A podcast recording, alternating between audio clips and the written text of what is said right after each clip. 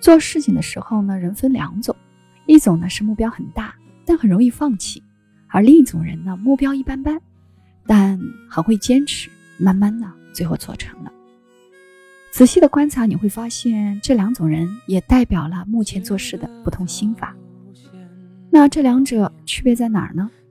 我们怎么做事情才能成为一个高手？若兰今天想要分享的主题呢，其实就是关于目标主义和过程主义。哎，你听了，你觉得自己是哪一种啊？想知道为什么？来跟着我，我们继续往下聊。很多人害怕失败，因为在他们的认知中，高手做事都是无往不利的，而挫败、失败就意味着一事无成。因此呢，很多人在经历挫败的时候，状态会特别的低落，即使这个挫败对于结果影响不大。但是他的脑海里总有个声音在说：“你太糟糕了，怎么会在这种事情上犯错误呢？”于是，越自责越低落，越低落越做不好事儿，这样呢就导致了内心更加的感觉失落、挫败，从而陷入恶性循环。在这个时候，你想要跳脱这个循环，那首先要明白的是，挫败。是十分常见的一个正常现象，即便是高手也会经常栽在一些日常的小错误上。只是不同的是，普通人经历挫败呢，他很容易沉溺在失落的情绪里，一蹶不振；而高手却可以享受这个挫败的过程，并且很快调整自己，找到更好的前进之路。这。也是高手和普通人之间目标主义和过程主义的区别。那接下来呢，我想讲一个案例，是这样的：有一个女孩呢，她参加会计类的考试，考了三年都没有过。然后在这个咨询的过程中呢，我就注意到，女孩呢有严重的拖延心理，每次计划呢提前半年备考。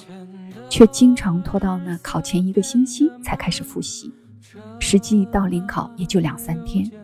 你想，在这么短的复习时间里，他虽然没有办法全部通过，我说的通过就是及格了，但是每一次都能够过一到两科，一共是三科。换句话说，他呢不是没有能力考过，而是因为拖延的习惯导致了。无法全部的考过。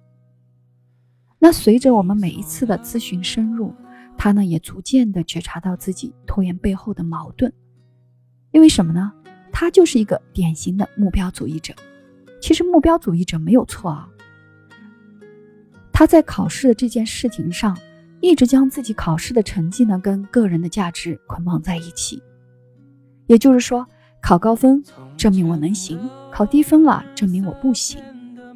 所以的每一次呢，他都希望自己一次性能过，最好呢门门九十分以上。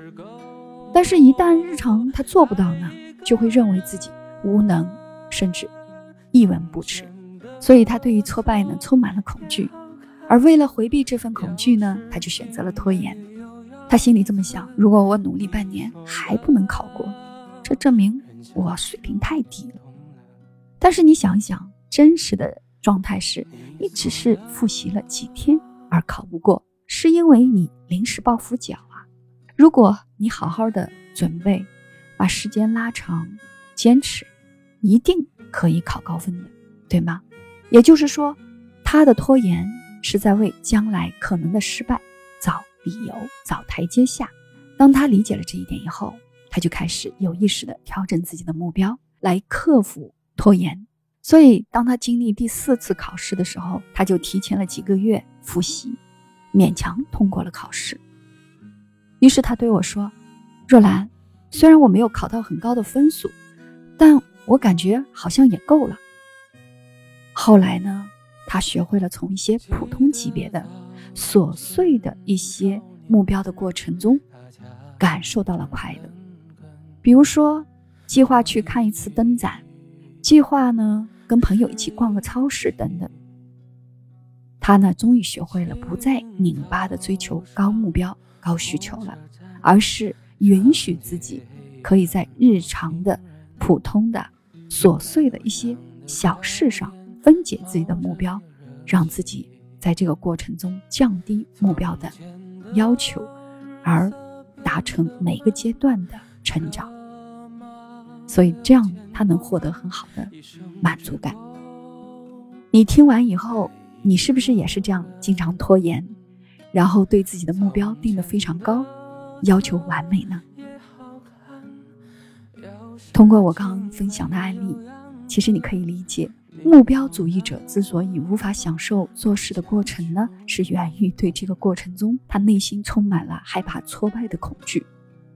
所以，通常当我们做事儿的时候，我们会收到两种反馈，一种叫正向的反馈，正反馈。和负反馈，挫败呢属于典型的负反馈，它呢很容易令我们呢陷入两种困境，一种呢就是自恋，我们内心的自恋会遭受到打击。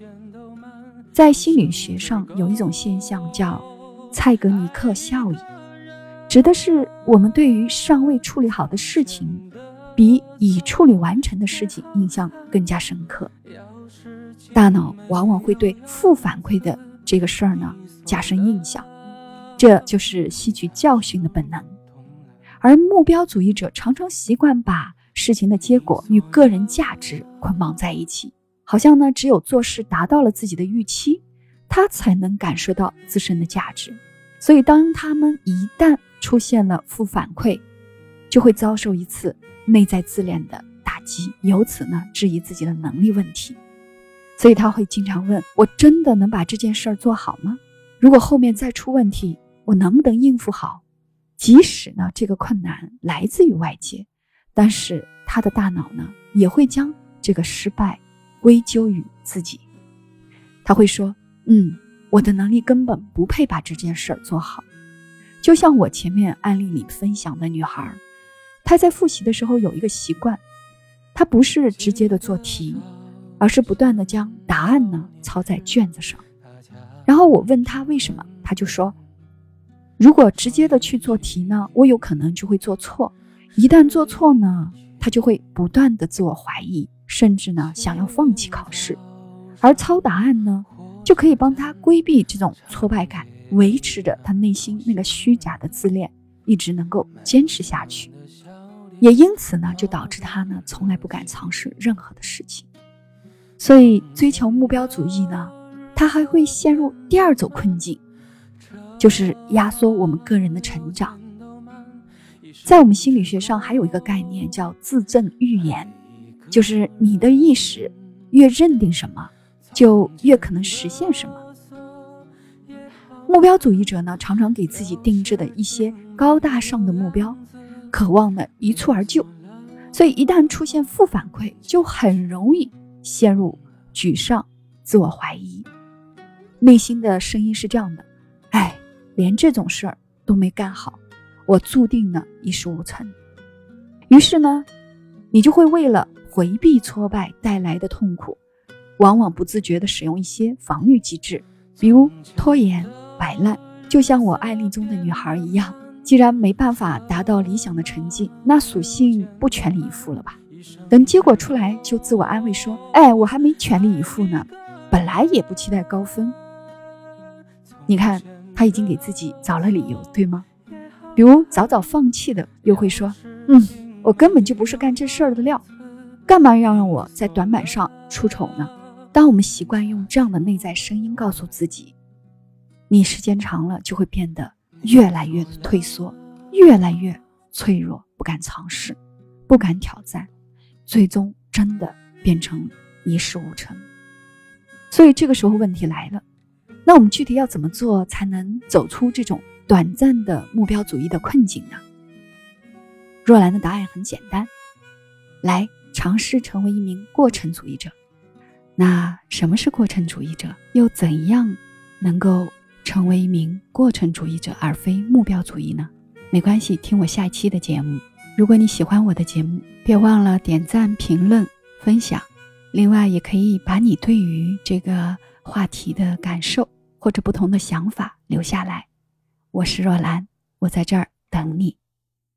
从前的日色变得慢，车马邮件都慢，一生只够爱一个人。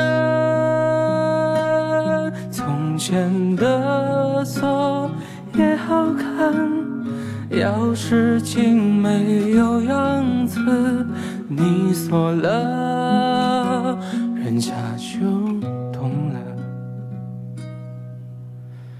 你锁了。